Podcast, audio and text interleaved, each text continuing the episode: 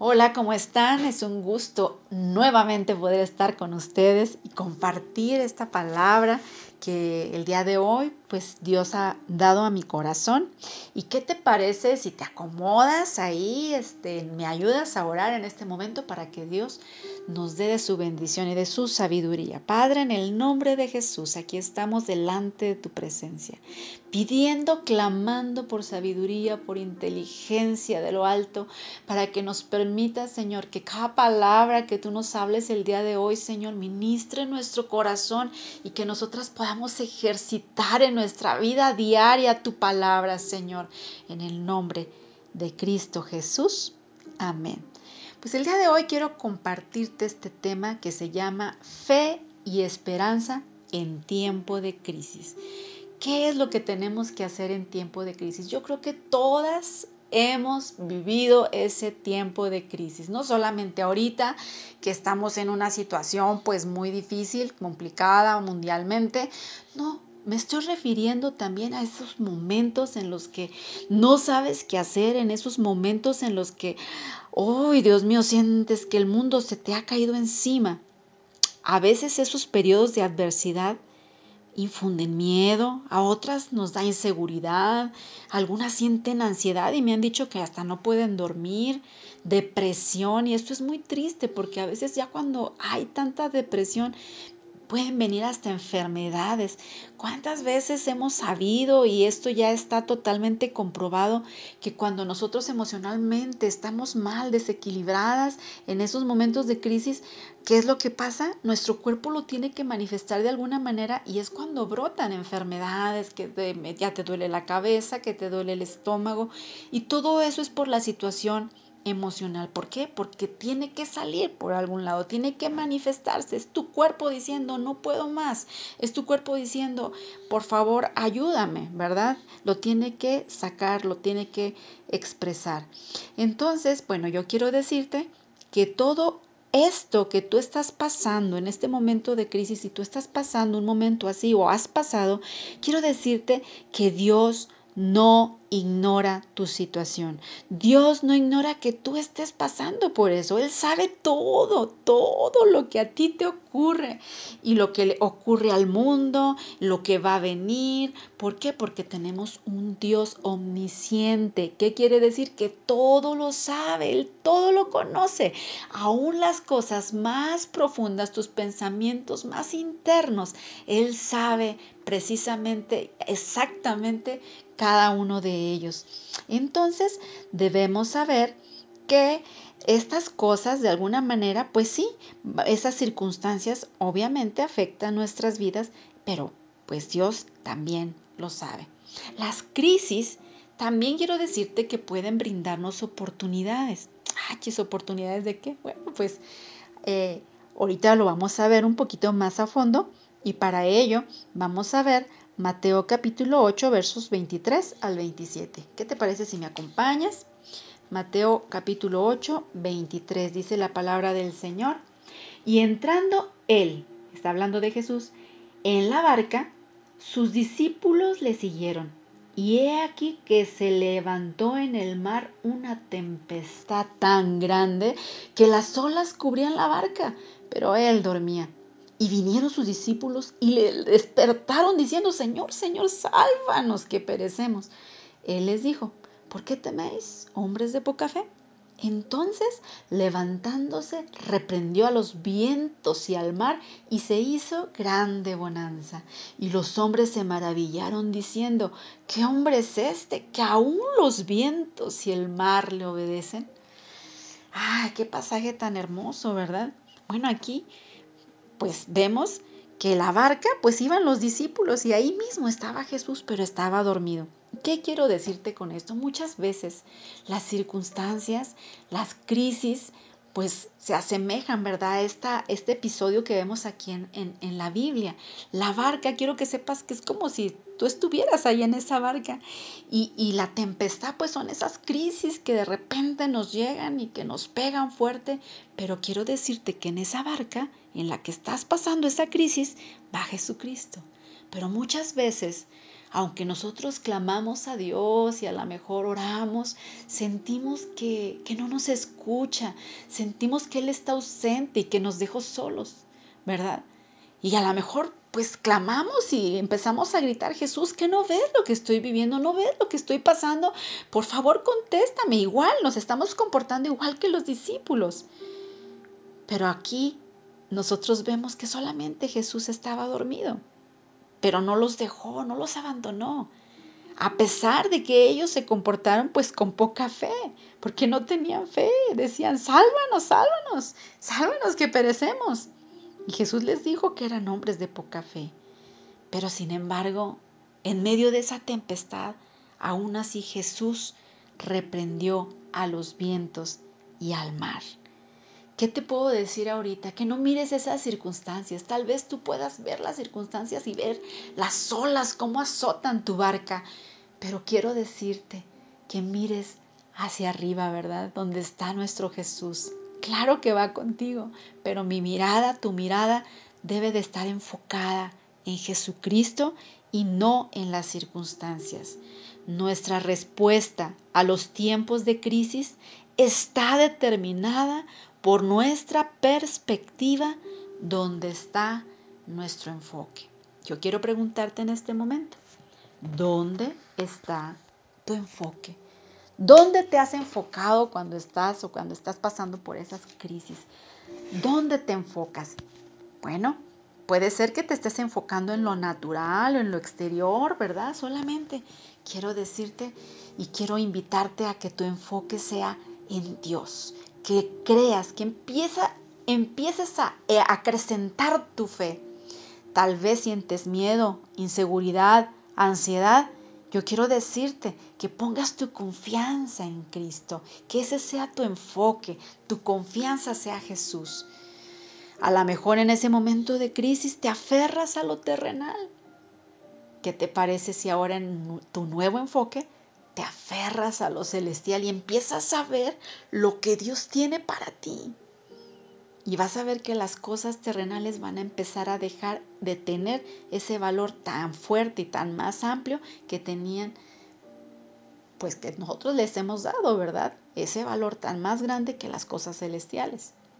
Bueno, y también si te has sentido desesperada, has te has sentido como depresión, una crisis, yo quiero el día de hoy pues motivarte y decirte que hay esperanza, que tengas esperanza y fe y confianza en el Señor. Ahí es donde viene una oportunidad para tu vida para que tu fe crezca. Ahí es donde yo veo que en vez de que sea una crisis, que la veas como una crisis, comiences a verla como una oportunidad en la que tú vas a hacer que tu fe crezca, la vas a cimentar. ¿La vas a cimentar en qué? Pues en la palabra. ¿Qué otra cosa te recomiendo para cuando tú estés pasando en estas crisis? Algo muy, muy bueno es que tú hables con Dios. Jeremías 33, 3 nos dice, clama a mí y yo te responderé. Y Hebreos 4:16 nos dice, acércate confiadamente al trono de la gracia, porque de ahí recibiremos misericordia y en su bondad nos ayudará en el tiempo de necesidad. Imagínate, es una promesa que tienes, entonces habla con Dios, no tengas temor, habla. Si estás en un momento en tu trabajo en donde es un momento de desesperación, yo te recomiendo que en vez de que explotes en medio de todos, mira, tómate un tiempito, ve al baño, ahí enciérrate y comienza a orar. Comienza a hablar con Dios y dile al Señor que Él controle tu carácter, que tome el control de esa situación. Otra cosa que puedes hacer es que le pidas a Dios también que haga cumplir sus propósitos. Acuérdate que Dios usa la adversidad para saber lo que hay dentro de nosotros. ¿Sí? Nos quiere enseñar a depender de Él y no de tus fuerzas, porque muchas veces nosotros dependemos de nuestras fuerzas, de nuestro dinero, de nuestras habilidades, y Dios quiere que dependamos solamente de Él de lo que estamos llenos nosotros, de eso va a salir. Si tú estás llena de Dios, claro que va a salir algo positivo. En Romanos 8:28 nos dice que a los que amamos a Dios, todas las cosas nos ayudan para bien. No te preocupes. A veces aún en la adversidad de la enfermedad, es en esa enfermedad cuando más buscamos del Señor y nos acercamos a Él. Entonces, ¿eso qué es lo que va a traer? Pues te va a ayudar para bien. Claro que sí. Otro de los puntos que quiero decirte es que ordenes tus prioridades. Valora lo que tienes. Cuando estés en momentos de crisis, en momentos de dificultad, comienza a valorar lo que tienes. Los tiempos de crisis exponen la mayoría de las veces lo que es más importante para nosotros. Entonces valora lo que tienes, qué es lo que Dios te ha dado. Valórate a ti misma, valora a tus hijos, valora a tu esposo, a tu mamá, a tu papá. Tómales ese valor. A lo mejor se te perdió un dinero, a lo mejor te robaron un carro, porque puede ser eso. Pero valora lo que tienes. La vida, la vida, eso es importante y es algo de mucho valor. Dios, tienes a Dios en tu vida, valóralo. Dale gracias a Dios por tu familia. Pon tu confianza en el Señor. Entrega tu vida a Él. Si tú estás pasando por crisis, yo el día de hoy quiero decirte que pongas tu corazón en, las manos de nuestro Dios. Si tú estás pasando por un momento difícil ahí donde estás, si estás pasando por una enfermedad terrible donde el dolor ya no lo aguantas, yo quiero en esta hora invitarte para que tú recibas a Cristo en tu vida. Si ya lo tienes, solamente dale una oportunidad más, ábrele tu corazón y al Señor que entre a tu corazón. Y ahí, en tu corazón, empieza a recordar todo lo que Dios ha hecho en el pasado, ya sea contigo o con alguien cercano. Confía en quién es Dios. Quiero decirte que Dios es todopoderoso, que Dios es omnipresente, que ahí donde estás, aunque tú no lo veas, Él está contigo. Él sabe lo que necesitas, Él sabe lo que a ti te está ocurriendo en este momento y Él es justo, es fiel y Él es amor y no te dejará caer ni pasar por lugares donde de plano tú ya estés tirada. No, Él va a darte la mano porque sus promesas son buenas y sus promesas son abiertas para todos. Esas promesas, decláralas, comienza a declararlas. Y si tú no las sabes, investigalas. Investiga promesas, versículos de, de promesas y escríbelas. Si estás pasando por momentos de crisis donde a lo mejor te dejó tu esposo o donde te robaron el carro, como te decía, o tienes una enfermedad, depende de lo que estés pasando, empieza a buscar versículos y yo te motivo te insto a que los escribas a través de la computadora, si tú quieres, pégalos en el espejo, en los lugares donde tú frecuentes, en la cocina. El chiste es que te llenes de palabra de bendición para tu vida y no estés pensando solamente en esa crisis que estás pasando, porque eso nos acaba. No cedas, mujer, al miedo. Pensamientos negativos Quítalos de tu mente. Hay un arma muy poderosa que yo te voy a decir, que está en 2 de Corintios 10:5. Cuando lleguen pensamientos que te digan y te vengan a decir, no sé, cosas de tu esposo, cosas de, de tu enfermedad, de que vas a morir, cosas negativas a tu mente, dice la palabra del Señor en ese versículo que te digo, dice, hay que llevar cautivo todo pensamiento a la obediencia a Cristo. Cuando te lleguen esos pensamientos, tú misma entrégalos. Dile, yo no quiero este pensamiento y lo llevo cautivo en el nombre de Jesús. Que eso sea una práctica en tu vida. Comunícate con alguien si tú necesitas ayuda. No te quedes sola, mujer, en, desesperación. No te quedes sola ahí sufriendo. No, busca a alguien alguien que pueda ayudarte, platica con alguien por teléfono, que te edifique, que te sumen y que no te resten. Busca una mujer de fe. Hay mujeres de fe, claro que sí. No te quedes así. Yo quiero animarte pues el día de hoy. Si tú no tienes a Cristo en tu corazón, pues que el día, el día de hoy le des una oportunidad y que le digas, si quieres ahí conmigo orar, dile junto conmigo, Padre, en el nombre de Jesús, en este momento, Señor, Tú has visto mi situación, tú sabes cómo me siento en este momento, porque tú lo sabes todo.